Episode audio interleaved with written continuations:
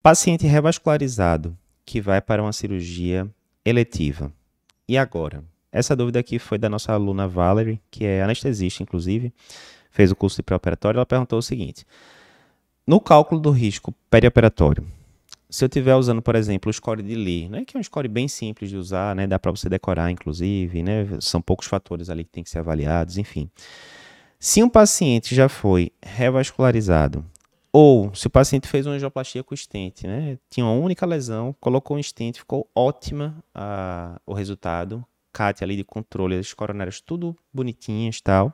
Inclusive, fez sentido depois, negativa, ou chegou a repetir um CAT no futuro e coronárias tudo tranquilo, stentzão aberto lá e por aí vai. E aí, esse tipo de paciente, eu vou continuar colocando um ponto dele lá de coronariopatia, quando eu for calcular os scores de risco, né? Se você vai para o score de Lee, ele tem alguns critérios lá, né? Coronariopatia ganha um ponto, ciência cardíaca, diabetes insulina independente, né? Entre outros.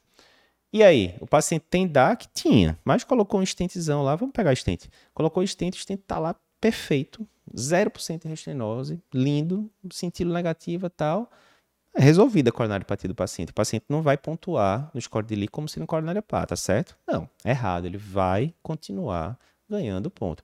E aí é, é simples isso, pessoal. O coronariopatia, primeiro, né?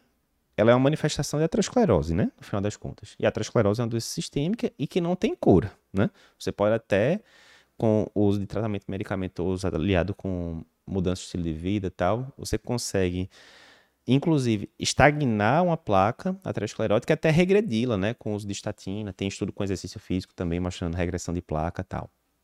Mas é um fato, é uma doença que você vai controlar, você não vai curar, né?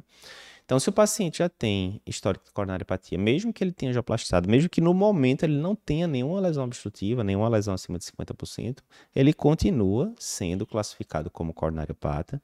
Ele continua tendo que usar o resto da vida as medicações que a gente sabe que alteram né, ali desfecho na DAC crônica, como aspirina e estatina. Né? E a gente sabe que esses pacientes coronariopatas, mesmo que crônicos, mesmo que bem tratados, eles têm o famoso risco residual, que é o quê? Mesmo quando você controla tudinho, a pressão está controlada, o LDL está controlado, o paciente está fazendo atividade física, parou de fumar, etc. Mesmo assim, ele ainda tem uma taxa de eventos cardiovasculares que é bem maior do que a população normal, entre aspas, que nunca teve é, coronariopatia prévia.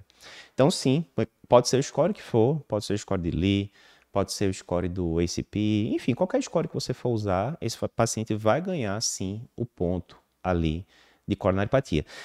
E essa dúvida, né, é, apesar de ser uma dúvida simples, ela traz esse conceito que é muito relevante. A revascularização não trata, não cura a coronariopatia do paciente. Isso é importante, porque às vezes até o próprio paciente fala, não, Tom, mas não botou o stent ali, ficou tudo normal?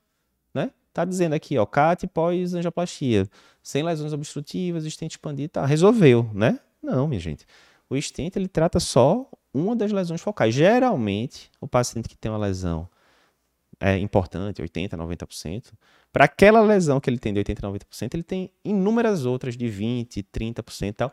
E a gente tem que lembrar que boa parte de acordo com alguns trabalhos, até a maioria do, das síndromes coronarianas agudas, elas não surgem de placas que eram relevantes previamente, que tinham 70, 80, 90% de estenose. Pelo contrário, a maioria das síndromes coronarianas agudas, isso aí já foi feito por estudo de ultrassom intracoronário e tal, ela termina surgindo justamente dessas lesões de 10, 20, 30%, que não eram obstrutivas, mas que pode acontecer da placa aterosclerótica romper né, e, e causar uma síndrome coronariana aguda ali de uma hora para outra. Né?